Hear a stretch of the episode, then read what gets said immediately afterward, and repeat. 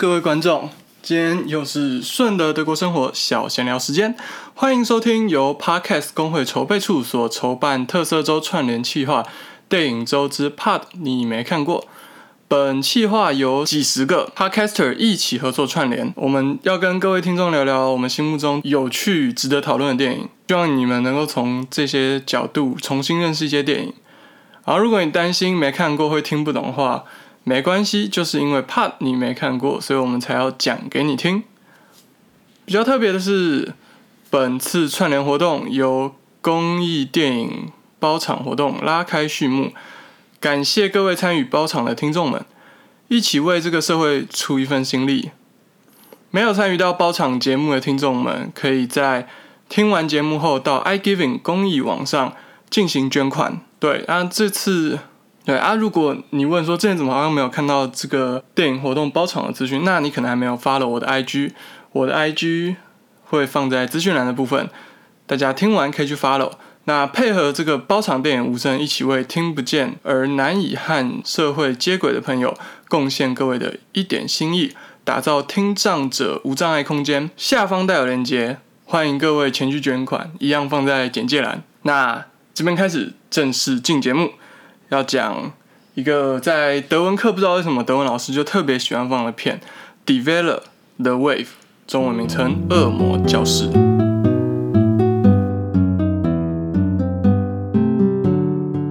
那我就先来讲讲我选择这部片的理由好了。首先，这部片就是在德文课的时候，德文老师都很喜欢放。他们讲说德国电影啦，十部有八部跟纳粹有关。剩下的两部可能不好看，大概就是这样。我觉得蛮贴切的，你知道？那这部电影它虽然不是直接描述跟纳粹有关那段历史，但是他在探讨的东西还是法西斯主义与独裁主义。然后它是这么多的片子当中，我觉得拍的比较好，台湾人看了。应该也可以接受吧，但是它其实有一些东西会让人觉得会不会太过滑坡了一点，就是对我们亚洲人来说，这些东西可能习以为常。为什么你会说，就这些东西就最后导向法西斯主义吗？或者是你最后就说这样子就是独裁主义吗？然后我上个学期上德文课，德文课最后考试题目也是与这个电影有关。就是要讨论，可以从这部电影或另外一部叫《德斯等的电影去出发，来讨论说，你觉得法西斯主义是否可能会复活再发生？好，那这部片的剧情是这样子的：光头老师啊，他是社会科，你就当做他是一个公民老师好了。然后本来只是要教一些民族什么的历史，但是。学校突然把他调课，要他去对高中生，因为像台湾那种特色课程之类课，还有一个特定主题的，要讲独裁主义的危害，这样子。但是他就开始上课，然后发现同学都不相信独裁或法西斯有非常可怕的危害。然后其实我觉得他这个反映的就是非常贴切。虽然这部片是二零零八零九的片。已经很久以前拍的，然后他一开始的实验，他一开始根据真人真事改编是美国加州一个二十已经是二十世纪中期的一个实验，就是那个时候因为同学不相信独裁主义有这么可怕的危害。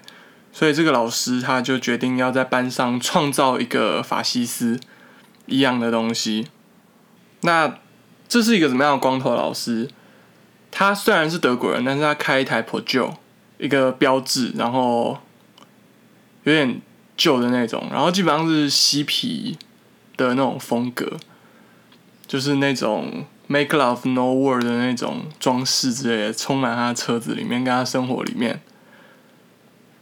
所以用这样的描述来给大家说，他本意其实是善良的，然后他不是那种法西斯主义者。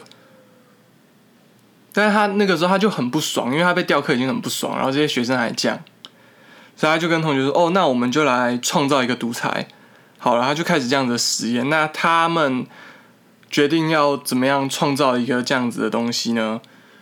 就是他们在他在一开始，他要先给他练习，就是踏步，什么一二一二这样子。然后我看到这里，我就很傻眼，就是你们踏的很随性，你知道吗？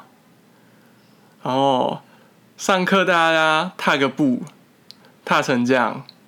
哎，奇怪，你们觉得这东西很新奇？你们是没上过教官课是不是？没有，你们真他们真的没有上过教官课。德国人真的很松很散啦，真的。不然去听我上一次讲那个九月费日常国家警报日，对啊。然后他们接下来就决定说，大家都要穿一样的衣服之类的。这是第一天，星期一。这个电影很有趣的是，他会强调这是星期几的事情。因为他想要呈现出，就是这不是一个月的事情，这就是短短一个礼拜之内就可以发生非常多的事情。那第一天决定了团名跟制服，然后他们决定的制服就是白色衬衫、黑色裤子这样子，就有点像成功高中的制服，你知道吗？然后我看到这边都傻眼，就是哦，穿制服，所以嘞，我们台湾每个人都穿制服，台湾每间学校都法西斯吗？可能哦，这不说团徽。团徽就很像台湾要设计班服嘛，或者学校设计校徽，反正他们他一开始这个督察就说他包装说这个东西可以给大家带来一个团结的向心力，然后团结向心力很棒，也是同学有两派在争辩啦，所以他决定实做给大家看。到第二天有一个人没有穿他们决定好的所谓的制服，然后穿了一件红色的小洋装来，然后他就被大家排挤了。然后大家就开始打压他，然后好比说他们在投票选团名的时候，老师要大家提名这个团名，啊，那个没有穿这个衣服的人举手，老师就故意无视他，像这样子。然后有老师的示范，有同学也开始就是处处针对这个女生啊，排挤她，讲到这个穿红色洋装的女生，她是这部片里面很重要一个角色，我称她女勇者卡后。反正这个光头老师，他基本上对于这个东西的设定就到这里而已哦。还有他要求同学上课要起立，然后对他敬礼，对，跟台湾上课一样啊，就是上课敬礼。那到接下来呢，这个东西它慢慢开始自己发展了，就是同学他们开始讨论说他们要怎么样宣传他们自己的这个东西。根据投票的结果，团名定为 Develop，翻译成英文就是 The Wave。然后中文的话就是海浪、波浪、浪潮之类的，所以同学们之间他们也开始慢慢把它当一回事，就是经过了这些要求，然后他们被要求这样子服从，所以他们开始为了这个团体而穿上制服，开始有一些贡献以后，他们也开始自己去想说怎么样对这个东西有更多的贡献，然后其中一个就是特别的心理手势。就是用手比一个波浪的那种感觉，是右单手，然后波浪，不是海带舞海带这样子，这真的很难呢。对啊，用听的大家也看不到，反正就讲他们发明了一个手势，然后甚至接下来这个东西开始传出校园了，流传至校外。刚刚说嘛，老师要一个很会涂鸦的同学设计一个徽章，然后这个同学就觉得很酷，然后他就开始把这个徽章。到处喷漆，就是他刻了一个纸模，然后去到处喷漆在各个地方，在校外。于是，在校外有其他不良少年想要加入他们这个 develop，然后甚至他喷漆喷的最夸张的地方是在一栋大楼的音架上面，就是因为他们开始觉得这个东西很酷，他们对这个东西有向心力、有认同感，然后自愿的想要奉献，他甚至冒险去爬音架。我觉得德国可能平常比较注重公安啦，所以比较少音架塌下来的新闻，他们比较不会怕。他就去爬音架，然后开始在那个音架外帆布的外侧去喷漆之类的，你就可以看到这些行为慢慢脱序嘛。甚至在他们滑板公园，就是他们也跑去滑板公园喷漆，然后就开始有滑板少年加入，然后说这个滑板公园现在是这个 Developer 的地盘，在这其中呢。就是本来有班上有形形色色的同学，然后有一些同学他看起来就比较 nerd，就是比较怪胎啊，然后比较鲁蛇啊，同学大家都瞧不起。但是加入这个团队以后，大家都只能穿一样的衣服，然后大家都是团体中的一份子。这个向心力解决了很多过去里面的不平等跟一些歧视的问题。然后在这个底层的这个同学叫做 Tim，他。是受益最多的，因为你就想他本来是一点也不潮，一点也不酷的，但是因为现在老师定义了一个潮跟一个酷，所以他只要 follow 这个东西，他就可以变成一个又潮又酷的同学。这个其实台湾也一直有在讨论，到底制服的存在好不好？那废除制服让大家穿便服的话，是不是就变成一个让大家展示阶级的平台？即便像在台湾啦，现在各个学校基本上已经可以开放你穿不一样的球鞋。那在这样的情况下，是不是这些球鞋就变成大家阶级展示的地方？对啊，什么 Jordan Air Max 复刻版啊，Kobe 九这些什么东西都穿出来了。对，就是在这边要讲一下背景。我觉得大家可能有点难想象，反正德国不升旗，然后不会把大家全部叫去司令台。在一边对着国歌唱之类的，就他们在二战以后，他们变得非常的小心，就是不要让国族主义再度崛起，因为国族主义其实是有点可怕的东西。对，不像台湾，基本上以前三民主义那套，孙中山就在里面写，民族主义就是国族主义。中国的国族主义这样子，它里面就在那边扯了很多什么样的国家是民族国家，有些国家就不是民族国家之类的。反正德意志绝对是个民族国家啦，这我很确定。反正就是这样，同学行为越来越脱序，然后老师一开始只给大家推了一把，然后接下来这个东西就像石头一样不断的往下滚。然后这个 Tim 他甚至觉得这个东西给他力量。然后他想要守护这个东西，所以他就上网去黑市。我也不知道这小朋友怎么那么厉害，他去黑市买到一把手枪。这个手枪很重要。他们流传到校外以后，地方帮派来找他们麻烦，于是他就亮出手枪。你知道德国好像手枪管制比较好，所以那些地方帮派竟然看到他拿手枪就怕了。一个高中生拿手枪就怕了。你在台中，你这样子直接亮枪会出事吧？人家没有在怕你的吧？真的，就是他看起来就很孬。反正来到结局的部分，因为中间其实他就是一直讲大家这个团体怎么样越来越壮大，啊，然后慢慢走偏走邪，大家开始就是去歧视这些不属于这个团体的人。到结局的时候呢，就是老师发现这个东西他已经到达他无法控制的程度，他必须把这个实验停在这里。虽然本来。他这个实验打算做一个学期，但是他礼拜一开始到礼拜五，他就决定喊卡，于是他召集了所有有参加这个 develop 的同学。对，其实老师他做这个决定也非常挣扎，因为本来他其实不是一个那么受欢迎的老师，但他创造这个东西，因为很酷，所以其选了其他选修课的同学想要改加入他的这个选修课，他变成一个很受欢迎的老师，在中间发生了一些事情。然后他发现没有加入 develop 的同学开始受到伤害，然后 develop 的同学开始过度自我膨胀，所以他决定要喊停。但是他喊停的前一刻，他把剧情带到一波高峰。他召集所有在 develop 的同学到一个大礼堂，他们把礼堂门锁住，所以学校其他行政人员都进不来。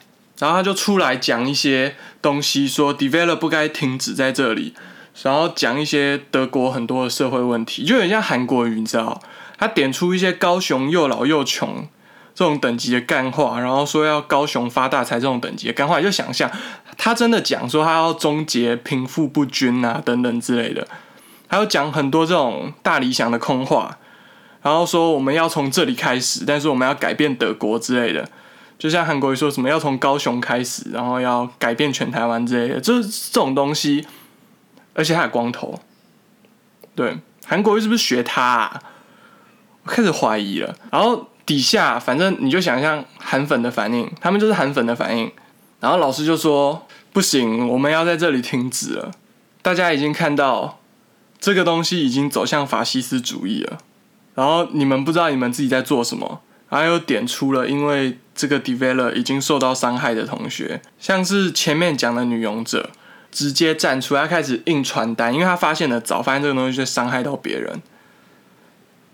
结果他就在发传单的过程，然后就被其他同学攻击了。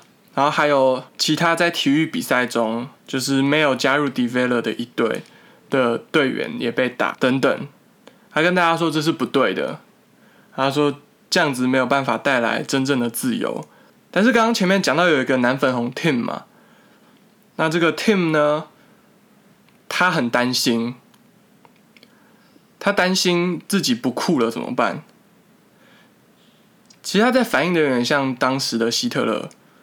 纳粹的概念其实不是希特勒发明，希特勒他他当然是一个很重要的人，他其实一开始只是个不得志的艺术家，就发现他有这个才能，所以才带着纳粹越走越远。那这个 Tim 也是，像是这个手势啊、口号等等，还有他不是之前买了枪，反正他就是变成在照大家，有点像一个小老大的概念。所以他就不想要这一切结束，这一切结束，他要变回之前那个卤蛇，所以他就拿枪威胁老师跟同学，然后就有同学就是说跟老师说啊，不要怕那个玩具枪而已，然后就直接恼羞不爽，就直接那个手枪，然后对那个同学开下去，然后电影演到这里，大家才知道这是真枪，但是接下来这个光头老师还是想要安抚这个同学，他就慢慢朝这个同学越靠越近，越靠越近，然后最后这个同学就自杀了。这是结局的部分，然后接下来当然就是报警，然后这个老师就被调查，因为一些就是歧视等等的理由，然后故事就这样结束，然后那个鲁蛇 Tim 自杀身亡，另外一个被开枪的同学生死未卜，大概就是这样。那看完这个电影，我其实可以了解为什么这部电影在台湾好像一般学校都不会放给学生看。因为其实我们在做的行为，就是我们做一些比较集体主义的行为，或多或少仍然维持着当年威权体制透过凝聚向心力来解决一些问题的手法。我们要求所有的学生穿制服，然后学校有一个校徽，我们被要求对这个校徽产生认同感，然后我们要每。个礼拜对国旗敬礼两次，甚至以前更多。然后就这样，我们被要求去相信那个权威。然后我们在学生当中选出环保纠察队以及秩序纠察队。我们透过这些手段来抓一些主要可能是不穿制服或者是染头发的同学。这些场景在我们的校园里面，其实真的再熟悉不过了吧。然后，甚至在我高中的时候，我们学校还设计了一个手势：开学要比，期末要比。当然，在学期中间，一般的老师已经比较少要我们比这些东西了。那上课敬礼，我们是不是从小就被要求，我们上课要站起来对老师敬礼？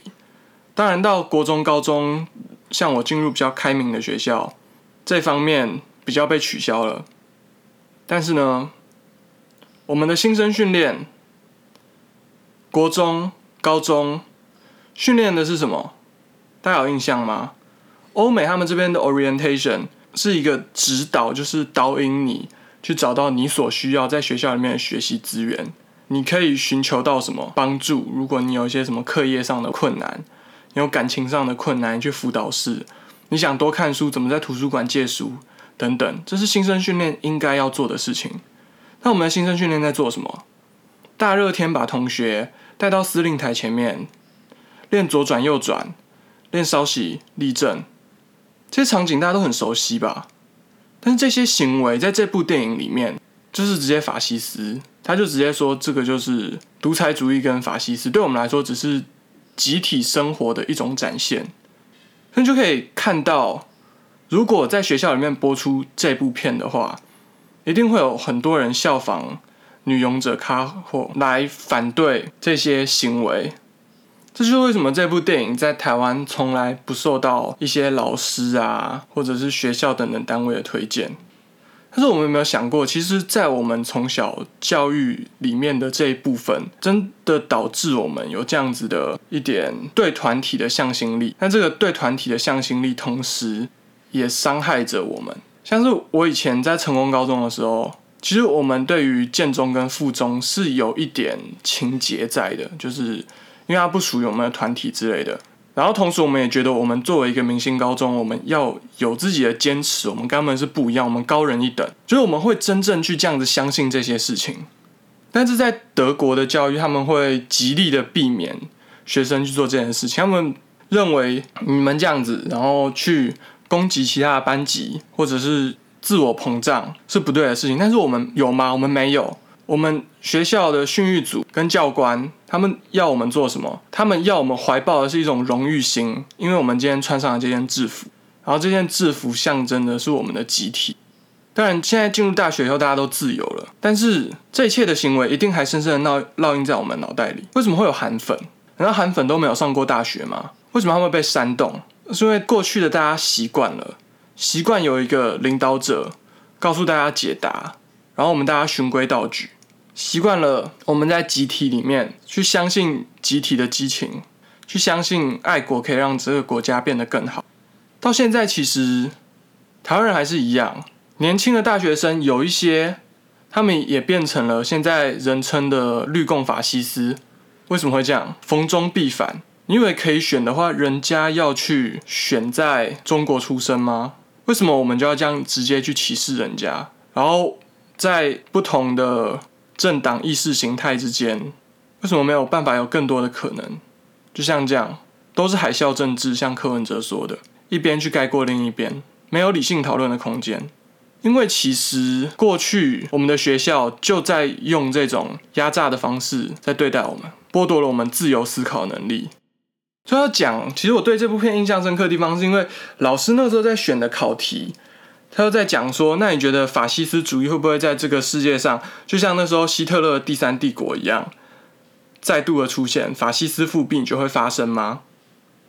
然后我就写说会啊，然后我就开始举了一些在世界各地，像是我们这样的地方，我就说这些东西其实还是持续存在。然后在中国俄罗斯，他们更是继续的宣扬民族主义。然后除了我们刚刚我讲的台湾这些东西以外，他们又加上民族主义的大宣传，以伟大民族复兴为号召，这基本上几乎已经满足一个法西斯的要件了。至于新疆维吾尔人到底有没有被关在集中营里面，我其实不是很清楚，但是据信是有的。然后德国人。却乐观的觉得，这个世界在二战以后，他们大家已经战胜法西斯了。他们觉得，他们只要自己不要再去操弄国族主义，他们就可以避免法西斯主义再度复活。但现在有一些事情，他们在做的跟当年纳粹一样，他们不标榜自己是法西斯而已。但是当我在考试的时候，我写出了这些东西，老师就说我混淆了啦，独裁跟法西斯还是有一个距离的。好哦，你是不是不懂中国？你是不是真的不懂中国？我觉得你真的不懂中国。像是大部分的德国人，他们是没有这个 awareness 的。我前一个月看到一个影片，他在讲的是福斯汽车。福斯汽车他们在二战的时候，利用犹太集中营的犹太人来做他们的奴工。然后二战结束以后，换巴西有一段时间进入一个独裁政治，然后也一样。抓了很多人关起来，然后他们又利用了这些就是被抓起来的人当工人劳动力生产他们的福斯汽车，而现在他们最新生产的地方，最新的生产基地在新疆。福斯汽车其实一直在做这种事情，但是他们老板都会假装他们对于这件事情没有 awareness。但是你是一个这么大集团的 CEO，你怎么可能不晓得这种事情？但德国民众就真的相信了。然后，大部分德国民众真的是如此的无知。他们好像有一些所谓的国际观，但是我会说，他们只是生在欧美，所以对于欧美世界比较了解而已。他们对于第二世界国家、第三世界国家，他们其实并没有真的去理解，然后没有理解到现在正在发生什么事情，就是这样。然后他就觉得我这样子混淆，然后我作文就拿一个很低分，我其实就很不爽，你知道吗？但是我就习惯了啊，就是德国为什么填中？那就大部分的德国人都没有意识到那是一个法西斯啊！为了民族主义的复兴，他们必须要统一台湾。我就说，你就想象嘛，你就想象捷克啊，对啊，你就想象台湾人现在就是那个捷克人啊，要被纳粹出兵啦！你没有想过捷克人的心情吗？对，德国人没有想过捷克人的心情，德国人没有想，德国人其实没有同理心，你知道我们会教一些己所不欲，勿施于人。中国的品德教育。很大一部分建立在这种同理心上面，但是他们没有，他们西方哲学只教人要成为一个怎么样的个体，怎么样的个人，所以他们养出了很多独立的人，他们也养出了很多自私的人。像现在防疫，你就看为什么欧洲人有一堆在路上就不戴口罩，因为他们觉得那是一个个人的选择。我在车上看到有人口罩没戴好，其他德国人也不会去骂他。那你在台湾嘞？在台湾会被骂吧？对不对？社会民众大家一定会一起公干那个人啊，但这个就是有好处也有缺点了。